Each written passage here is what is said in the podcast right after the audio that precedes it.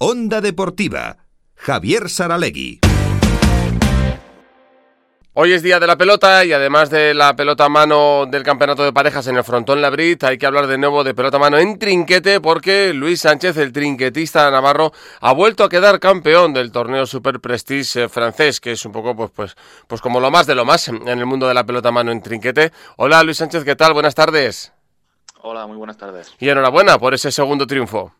Muchas gracias. Hablábamos hace un año, además, después de conseguir el primero, y recuerdo que nos contabas pues la, enorme ilusión de haber conseguido algo que quizás aquí, eh, bueno, intentamos darle la repercusión que tiene, pero, pero desde luego en Francia es, es, enorme. Eh, ¿A qué sabe esta segunda chapela? Bueno, pues eh, muy contento, ¿no? De, todo el, el esfuerzo que, que, he hecho para, para poder conseguir esta chapela un año más, sobre todo después de la lesión que tuve en el hombro en junio y bueno, pues muy orgulloso de, toda la recompensa. Hay un par de cuestiones muy interesantes para comentar hoy contigo, precisamente porque ayer, ayer escuchábamos a Roberto Martín, el jugador, el capitán del Sota de Fútbol Sala, hablar de su proceso de recuperación y nos compartía cómo han sido esos 10 meses.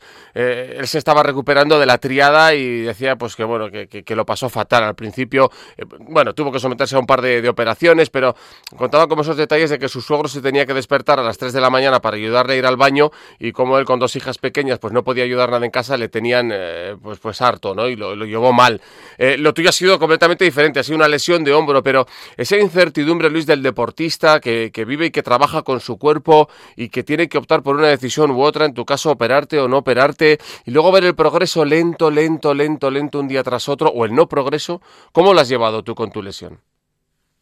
Bueno, pues en mi caso fue muy difícil, ¿no? Mentalmente, como, como bien dices, al final eh, un deportista lo que quiere hacer es jugar y cuando, cuando estás entrenando y, no puedes disfrutar de, de, los entrenamientos o de tu deporte, pues es muy difícil, ¿no? Al final a lo que me he dedicado durante los últimos cinco meses ha sido a la, rehabilitación de, mi hombro derecho y, y, bueno, pues durante los tres primeros eh, la mejoría que vas notando es muy, es muy baja, ¿no? Eh, siempre te estoy planteando la posibilidad de, operarte, ¿no? Porque en mi caso había la posibilidad de, operación y pues bueno, lo, al final no, nunca sabes ¿no? que cuál es la mejor decisión y si estás eh, llevando el camino correcto, pero bueno, en este caso eh, al final la, rehabilitación pues ha dado sus frutos y, no me he tenido que operar, ¿no? Pero, hmm. pero si hubiera tenido que hacerlo al final pues eh, es una decisión complicada y todo este tiempo rehabilitando sin saber cuándo vas a volver a jugar, pues mentalmente es muy difícil. Y por ejemplo, cuando empiezas a pelotear ya en frontón, ¿había días difíciles en los que notabas molestias y decías, esto ya irá para adelante, ya irá todo bien?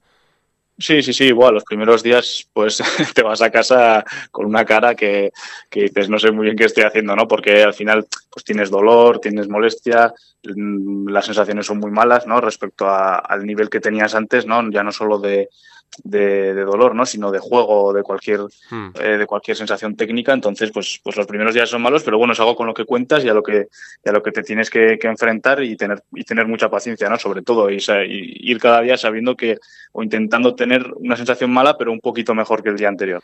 Y entonces, ¿en qué circunstancias llegaste al campeonato? ¿Fuiste, fuiste a más una vez comenzado el torneo o, no has jugado ni siquiera la final a tu mejor nivel? Eh, bueno, yo creo que aún estoy no te voy a decir lejos de mi mejor nivel, pero sí que creo que todavía me, queda margen, ¿no? Eh, antes de jugar este torneo, pues jugué cuatro partidos, eh, este torneo han sido cinco partidos y bueno, al final pues cada vez me, veo mejor, eh, cada vez con mejores sensaciones, pero bueno, siempre también soy autoexigente y siempre creo que puedo puedo dar eh, una mejor versión de mí mismo, ¿no? Pero, pero bueno, sí, contento por lo menos de, poder estar jugando a, buen nivel. Hmm. Y luego la otra circunstancia muy interesante es cómo fue el partido de la final, ¿no? Yo no sé tú, a mí no me termina de convencer el juego a Yokos, eh, prefiero un partido a, 35 o a 40, como sigue siendo vuestro caso, pues precisamente para que pase lo que, lo que pasó, ¿no? Que pueda haber remontadas espectaculares. Pero, ¿qué pasa por la cabeza de, de Luis Sánchez cuando vas perdiendo 21-5? pues pasan mil cosas, ¿no? Pero, pero bueno, al final lo que intentas es eh, jugar cada tanto, disfrutarlo en mi caso, porque hacía mucho tiempo que no jugaba una final de, este tipo. Entonces, pues eh, intentar disfrutarla y, dar el máximo posible en, cada tanto, que al final es para lo que entrenamos y nos preparamos.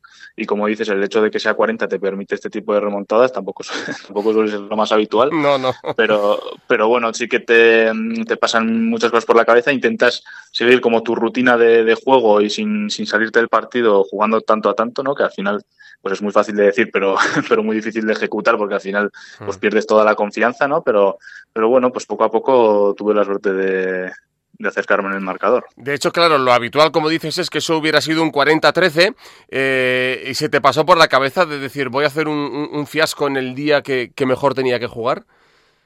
Sí, sí, sí, por supuesto que te pasa por la cabeza, ¿no? Además dices, joder, con toda la gente, ¿no? Que ha venido a hmm. apoyar y, y, bueno, pues eh, una final bastante, bastante esperada pues el, el hecho de, de, empezar perdiendo 21-5, pues dices, bueno, lo, primero espero no quedarme en 5, por lo menos hacer, hacer 15 o 20 tantos para, para irme con una sensación un poco decente a casa, pero, pero bueno, al final pues le, vas dando la vuelta, ¿no? El partido sabes que es largo y intentas hacer lo mejor posible. Hmm. Hoy te hemos podido leer con Iñaki Urbina en Diario de Navarra y hay otra circunstancia que me parece muy, muy bonita. A veces hay momentos mágicos en el deporte. Yo no sé si uno de ellos fue eh, cuando el trinquete rompe a aplaudir en el, en el 21, igual y hay, hubo ahí una conexión especial con el público.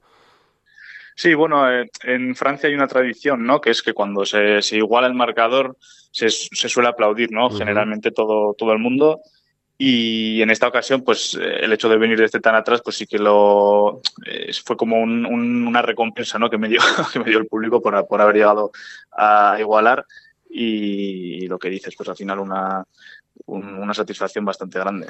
No, conocíamos esa costumbre, pero la verdad es que es muy bonita, reconoce mucho el esfuerzo del que viene de atrás, ¿no? Luego, claro, el partido continúa y al final es un 40-39, o sea, claro, empieza un partido nuevo, tú luego eh, te pones 25-21 ganando, pero luego llegáis, se, escapa un poquito Pello Larralde tal, y al final eso, 39-37 abajo y acabas ganando 40-39. Ahí lo que, lo que hay que saber también es gestionar ya la, la tensión máxima, entiendo.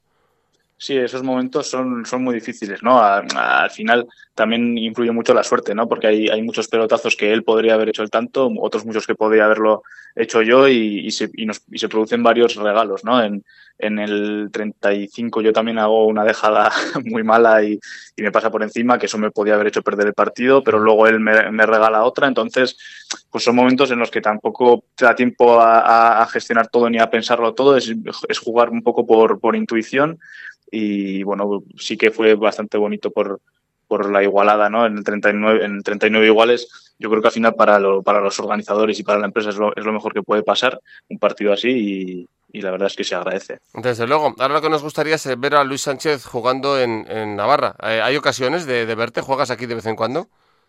Pues la verdad es que no, todo lo, todo lo que jugamos es en, es en Francia, ¿no? El circuito profesional está allí. Sí que, sí que estamos intentando traer eh, algún partido por aquí, eh, quizás eh, algún desafío en, en, en, verano que creo que va a ser posible traerlo hacia mayo o junio y con lo que sea ya, ya, te, ya os informaré, ah, pero, es posible. Estaremos muy pendientes porque ya que tenemos un pelotario de trinquete fantástico en Navarro, pues queremos verlo en casa. Pues Luis Sánchez, reiteramos la, la enhorabuena, te seguiremos la pista y que vaya muy bien la próxima temporada.